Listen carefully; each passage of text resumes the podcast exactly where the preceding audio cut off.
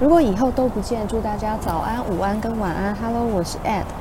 嗯，今天呢要继续跟大家来谈谈上一集我们提到的《诗人的情人》这首歌的歌词。这几集我不知道会不会放上去了，因为我觉得讲得太随性了。那《诗人的情人》这首歌，它的作词者是林夕，然后作曲者是方大同。那上次呢，我们只是简单的让大家知道一下，在第一段，呃，主歌的地方，李商隐、北岛还有李宗盛跟李清照大致的整个风格表现。那他进到副歌的时候，他是唱。我愿为你背诵每一首情诗，我愿意做你的老师，示范着执子之手如何解释。我愿为深奥的感情辩白痴，我俩的情诗是一首情诗，要像徐志摩那么直。它这里面出现了两个，呃，蛮深的，呃，有很浅的典故。哦，也有这个很深的典故。那应该这样讲，徐志摩这个名字大家都听听过哦，他应该不算是典故的意思。那但是呢，徐志摩他是一个非常浪漫的一个词哦。就当我们讲你很徐志摩的时候，其其实就是一种，有没有发现这首歌用的人的名字都是为爱而生的那种类型？比如说，你看李商隐，哦，再来就李宗盛为爱而生。徐志摩为爱而生。徐志摩讲过一句很有趣的话哦，嗯，我刚刚有点破音。徐志摩他讲过一个很有趣的话，这个有趣是有一点点，嗯，并非常人说得出来的。他，呃，他是对于爱情的看法是：得之我幸，不得我命。那得到是我的幸运。但是得不到就是命运所注定的。虽然讲是这样讲，可是他是用尽全力的飞蛾扑火去争取他的爱情。那他最后的死亡也是非常非常的戏剧性的，坐飞机，然后撞山，然后在一团火球中离开人世间。那刚才我们有谈到另外一个典故是执子之手。那执子之手这个典故就非常非常的远了，这是在《诗经》里面。那它是在《背风》的里面的《击鼓篇》，它的原文是“死生契阔，与子成说”。呃，我以前都念“与子成悦”，但是如如果念“悦”是代表，呃，我他的“与子成说”的“说”是说话“说”，那如果他念“悦”，代表是开心、快乐、喜悦的意思。但是因为我看这里的翻译，它并没有所谓的。这里面的句子并没有所谓的喜悦这件事情，好像比较像是说我们说好了一个约定，执子之手，牵起你的手，和你一起到老。那这句就是一个非常常用在爱情跟婚姻的祝福里最常见的一种，一个最古老的诗词。那他在这里其实用了这几个典故，我都觉得非常的有意思，就是说。我们在用这些典故的时候，其实虽然是可以展现那个文学性，但是也不至于说会让别人觉得哇，你用得太难懂了。那以前，以前我们都很喜欢，很喜欢去故有文学性啦，文学性的文学性个性太强的人，很喜欢在。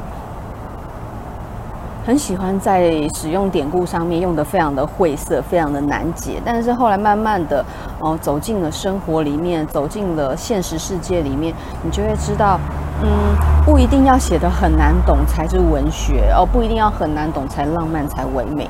你有时候很直白的表现，比如说我我那时候唱到那个不愿为深奥的感情变白痴。我觉得这也就有画龙点睛的效果。前面哦，这个北岛的朦胧，李商隐的精致缠绵啊，李宗盛啊，凄凄惨惨戚戚，李清照，这些都非常的典雅的词，突然出现一个不愿为深奥的感情变白痴。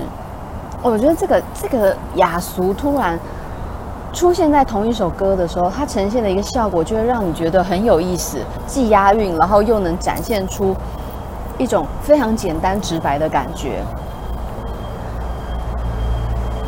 那他第二段主歌的时候，他是唱，他又加进新的一个典故哦，他的典故就用的只剩下一个了。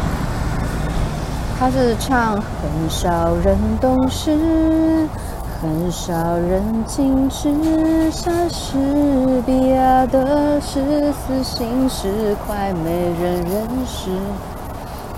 呃，他这里发音哦，其实莎士比亚那个十四行诗，但是他这里发十四行诗，当时我就是中文系的毛病发作，就会觉得哦，我要纠正他唱错了，可是。要注意哦，唱歌不但是音韵的音韵呈现的感觉之外，它的词在念的时候，它也会呈现一种氛围。你想想看哦，如果唱很少人懂诗，很少人矜持，莎士比亚的十四行诗快没人认识，他的他的韵脚一直是懂诗、情痴、莎士比亚的十四都是。都是这种合口的，牙齿会闭紧的这种声音，你突然变成一个十四行诗，你的嘴巴突然打开了，那个感情原本你收的紧紧的，非常内敛的感情，会在那个“行”这个字整个跑掉。所以，如果他的一一系列的莎士比亚的十四行诗快没人认识，而且就再再加上这个十四行诗，它位在的那个音韵的地点是。十四十四行诗，我刚才要唱都唱不出来。他的那个音声音的表现上，他没有办法在那里直接变成正确的一个开口音。他如果变了那个那一段音乐，展现那个感情就会散掉。那再来，我们会看到后半段。哦，他这里有讲哦，他接下来这一段呢、让这一首结构拥抱的诗，感染这误解爱情的城市。多少艰涩的美感快消失，可我们是少数的奢侈。我送你情诗，就靠着灵性意志，走遍世界也能步步成诗。好，他这里他第一段哦，他后面这一段。的转折，他是唱让这一首解构拥抱的诗。解构拥抱，其实在文学上来讲，解构其实就有点像分析的意思。你把一件事情把它拆解开来，那拥抱它只是一个动作，它其实就是要讲的，就是我们去解构爱情，让这一首把爱情讲得很清楚的一首诗，去感染现在很多对于爱情理解不那么明确的所有人。然后他说：“多少艰涩的美感快消失。”那他这个艰涩，其实你看他前面举的很多例子都是诗。那诗它本身就是有点像是感觉的维他命，感觉的精华液。他把很多的感受变成了短短的几个字，然后透过这些意象把你的感觉勾出来。那多少艰涩的美感快消失，就是那些我们隐晦的，我们想要藏在心里的，同时。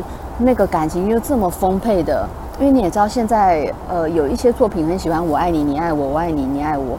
可是你看这首歌，它几乎没有去讲“我爱你”哦。我看了一下，对，它里面从头到尾都没有去讲“我爱你”这三个字，所以它多多少少要呈现，就是说我爱你不见得要用这三个字来表达。然后他说：“我送你情诗，就靠着灵犀一指。”那这个灵犀一指呢，其实又回到李商隐了。我相信林夕对于李商隐应该也是非常的欣赏，因为“灵犀”这两个字就是心有灵犀一点通。那灵犀它其实是一种，它其实指的就是犀牛。那在传说中，那个灵犀其实指的是一种特特别的犀牛，就是说它它的犀角可以。传说啦，传说啊，拜托大家不要去伤害犀牛角。就是传说说这个犀角上面，呃，它，嗯，这个特别的这种纹路跟质地，当你拿到两个犀牛角的时候，可以互相感应啊。当然就不要再干这种事。我们现在有手机，哦，拜托不要去砍犀牛角。然后。嗯，这个灵犀其实指的，一开始指的是犀牛那个犀牛角，那个特别犀牛角。那在李商隐的词，慢慢就形成了灵犀，就很像是心意相通的意思，它变成心的意思了。那他那一首，哦，他他是讲说什么画楼西畔桂堂东，哦，我有点忘记那个词了。总之呢，它里面的词有有讲到就是。身无彩蝶双飞翼，哦，身边身边没有你，但是呢，我们的心是互相可以去理解的，哦，所以我送你情诗，就靠着心意相通去感受。那最后面最后面的最后一段就是，呃，闺房的文字只为多情传世，在呃。以前很多的诗人，他们最强调就是一种政治的、理想的、抱负的，啊，或者是求学的一种比较积极的一些题材在写诗。那他这里就写闺房的文字，其实就是讲的就是情诗。情事呢，呃，情事，对，在讲情事的情诗，它流传在这世界上，就为了感染所有有情人。哦，让感情这件事可以不断的被传送下去。那这一首，其实你看，我光讲这首，我可以讲，就是废话超多，可以讲半小时。因为这一首它的典故用得很好，然后又不会难懂到你无法理解。就是稍微你有读过一些诗词，或者是你对于文学有点兴趣，其实你看到这首诗，你也会好奇说，哎，它里面提到这么多的人名到底是怎么来？你就会去查哦，看。看歌听歌是很有意思的。我自己听歌，有时候听到歌词里面一些特别的点，比如说，呃，之后我会去讲那个黄韵玲的《关不掉的收音机》，它里面提到一个人名，然后那时候我就想说，那个人是谁？我会好奇去查歌，就意外的就找到了自己也很喜欢的歌。你知道，歌它，呃，应该这样讲，人的风格会互相的感染去传递。哦，我喜欢黄韵玲的歌，那黄韵玲喜欢的歌，也许我会喜欢。就果然，他那一首里面讲到的一些歌手，我去点就觉得哇，天哪，这个歌是我喜欢的。哦，这就是听歌很有趣的意思，或者是说，呃，你知道歌，呃，流行歌歌坛虽然它不是一个那种文学的那种有有有这种派别的分别，可是你听久你会知道，哦，这是属于摇滚派，这是抒情派的。好像日本啊，他们早期演歌下来，然后会一路分出比较动感的、比较清新可爱的哦，这后面都可以谈，有太多太多可以聊了。那听歌就像种子一样，你一直听，一直听，然后它会一直开花结果，然后再长新的芽。哦，那这就是为什么我突然的想要去跟大家分享关于歌这件事情。那下次会有新的题材来跟大家分享。那因为我我会考虑到版权的问题，所以我也不敢放，我不敢剪真的歌在里面，还是要尊重版权，所以大家耳朵要忍受一下，因为我都 我都会用唱的，受不了的话，那我真的也只能说 sorry，但是但是因为为了版权问题。我之前曾经想要用 Bill Evans 的钢琴音乐作为配乐，就是在一一个特别的事、一个场合跟仪式里面。我之前想要做这件事，就一打电话去问他，一首歌版权要三十万，一首歌哎、可是，可是我讲认真的，他那一首歌真的值得那三十万。我每天睡觉都播那一那一张专辑，然后那一首歌是他的第一首。这个之后也可以再谈谈哦，真的太喜欢了。听到三十万，第一个反应是好贵哦，可是好值得哦。不过我没钱，对，所以基于对于版权的尊重，我只能用我的声音来突突大家的耳朵，请大家见谅。好，今天就先到这里喽，拜拜。